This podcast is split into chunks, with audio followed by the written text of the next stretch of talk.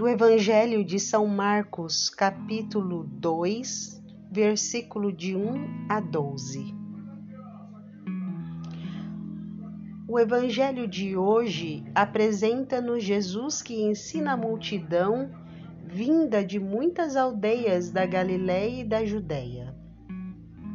Juntaram-se tantos que nem mesmo diante da porta cabiam. Mesmo assim, aproximaram-se quatro homens, trazendo-lhe um paralítico. Apesar dos esforços denodados que desenvolvem, essas pessoas não conseguem chegar até Jesus, mas não renunciam ao seu propósito de aproximar-se do Mestre com um amigo que traziam deitado num catre. Quando outros já haviam desistido pelas dificuldades que lhes impediam a passagem, eles subiram ao telhado, descobriram as telhas por cima do lugar onde o Senhor se encontrava e, depois de fazerem uma abertura, desceram o catre com o paralítico. Jesus ficou admirado com a fé e a audácia daqueles homens e realizou um grande milagre. O perdão dos pecados do doente e a cura da sua paralisia. Comentando esta passagem, Santo Ambrósio exclama: Como é grande o Senhor, que pelos méritos de alguns perdoa outros. Os amigos que levam até o Senhor o enfermo, incapacitado, são um exemplo vivo de ação apostólica. Nós, cristãos, somos instrumentos do Senhor para que ele realize verdadeiros milagres naqueles dos nossos amigos que, por tantos motivos, se encontram como que incapacitados para chegarem por si próprios até Cristo, que os espera. A tarefa apostólica deve estar dominada pela ânsia de ajudar os homens a encontrarem Jesus. Um conjunto de virtudes sobrenaturais, como as que vemos na atuação desses amigos do paralítico de Cafarnaum. São homens que têm uma grande fé no Mestre, a quem provavelmente já conheciam de outras ocasiões. Talvez tivesse sido o próprio Jesus quem lhes sugeriria que o levasse até ele. E tem uma fé com obras, pois empregam os meios ordinários e extraordinários que o caso exige. São homens cheios de esperança e de otimismo, convencidos de que a única coisa de que o amigo realmente necessita é de ser levada a Jesus Cristo. A narração do Evangelho deixa-nos entrever também nesses homens muitas virtudes humanas, igualmente necessárias em toda a ação apostólica. Antes de mais nada, são homens para quem os respeitos humanos não existem pouco lhes importa o que os outros venham a pensar da sua atuação, que podia ser facilmente tida por exagerada, inoportuna ou ao menos diferente da dos outros que tinham ido ouvir o Mestre. Só lhes importava uma coisa: chegar até Jesus com um amigo, custasse o que custasse. Ora, isto só é possível quando se tem uma grande retidão de intenção. Quando a única coisa que realmente importa é o juízo de Deus e nada ou muito pouco juízo dos homens. Nós também atuamos assim? Não haverá ocasiões em que nos preocupe mais o que as pessoas possam pensar ou dizer do que o juízo de Deus? Não teremos receio de nos distinguirmos dos outros, quando Deus e os que veem as nossas ações esperam justamente que nos distingamos fazendo aquilo que devemos fazer? Sabemos manter em público, sempre que necessário, a nossa fé e o nosso amor a Jesus Cristo? Os quatro amigos do paralítico viveram na cena que meditamos a virtude da prudência, que leva a procurar o melhor caminho para atingir um fim.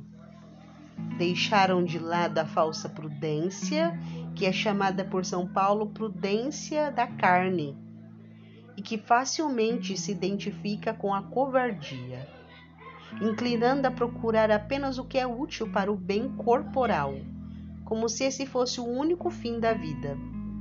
A falsa prudência é um disfarce da hipocrisia, da astúcia, do cálculo interesseiro e egoísta, que visa principalmente os interesses materiais. Na realidade, não é senão medo, temor, covardia, soberba, preguiça. Se aqueles homens se tivessem deixado levar pela prudência da carne, o paralítico não teria chegado à presença de Jesus.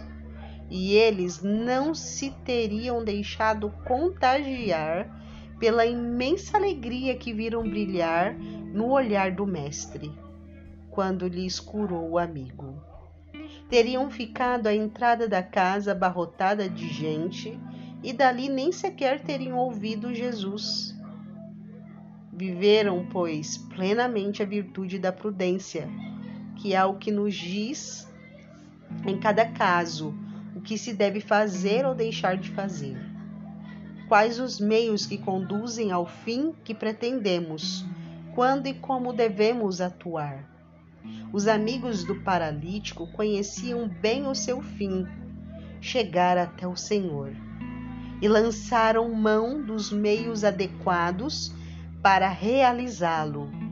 Subiram ao telhado da casa, fizeram nele uma abertura e por ela desceram o paralítico no seu catrê até que estivesse diante de Jesus não se importaram com as palavras falsamente prudentes dos que porventura os aconselhavam a esperar por uma ocasião mais propícia.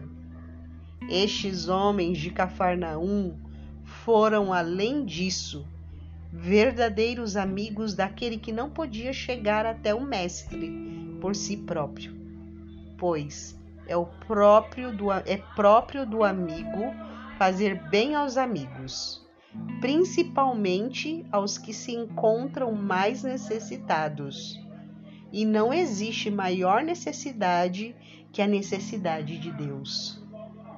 A primeira manifestação de apreço pelos nossos amigos é aproximá-los cada vez mais de Cristo, fonte de todo bem, não podemos contentar-nos com que não façam mal a ninguém ou não tenham um comportamento desregrado, mas devemos conseguir que, como nós, aspirem à santidade a que todos fomos chamados e para a qual Deus nos dá as graças necessárias. Não podemos fazer-lhes maior favor que o de ajudá-los no seu caminho para Deus. Não encontraremos nenhum bem maior para lhes dar. A amizade foi desde os começos do, cristianismo o caminho pelo qual muitos encontraram a fé em Jesus Cristo e a vocação para uma entrega mais plena. É um caminho natural e simples que elimina muitos obstáculos e dificuldades. O Senhor serve-se com frequência deste meio para se dar a conhecer. os primeiros discípulos foram comunicar a boa nova àqueles que amavam, antes que a qualquer outro. André trouxe Pedro, seu irmão. Filipe trouxe o seu amigo Natanael. João certamente encaminhou para Jesus o seu irmão Tiago. E nós fazemos isso? Desejamos comunicar quanto antes aqueles por quem temos mais apreço o maior bem que podíamos ter chamado? Ter achado. Para ser bom instrumento do Senhor na tarefa de recristianização do mundo, o cristão deve praticar muitas outras virtudes humanas na sua tarefa apostólica fortaleza perante os obstáculos que se apresentam de um modo ou de outro em toda ação apostólica, constância e paciência, porque as almas, tal como as sementes, às vezes demoram a dar o seu fruto, e porque não se pode conseguir em alguns dias o que talvez Deus tenha previsto que se realize em meses ou anos. Audácia, para iniciar uma conversa sobre temas profundos que não surgem senão se não são provocados oportunamente e também para propor metas mais altas que os nossos amigos não vislumbram por si próprios. Veracidade e autenticidade, sem as quais é impossível que haja uma verdadeira amizade. O nosso mundo está necessitado de homens e mulheres de uma só peça, exemplares nas suas tarefas, sem complexos, serenos, profundamente humanos, firmes, compreensivos e intransigentes na doutrina de Cristo, afáveis, leais, alegres, otimistas, generosos, simples, valentes, para que assim sejam bons colaboradores da graça, pois o Espírito Santo serve-se do homem como de um instrumento, e então as suas obras ganham uma eficácia divina, tal como a ferramenta que por si própria não seria capaz de produzir nada, mas nas mãos de um bom profissional pode chegar a produzir obras-primas.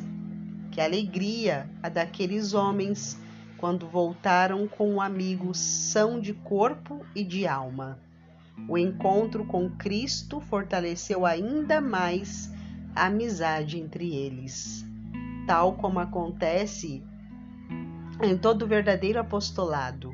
Lembremos-nos de que não existe doença alguma que Cristo não possa curar para que não consideremos irrecuperável nenhuma das pessoas com quem nos relacionamos habitualmente. Apoiados na graça, podemos e devemos levá-las ao Senhor, e o que nos impulsionará a uma fé operativa, sem respeitos humanos, será um grande amor a Cristo.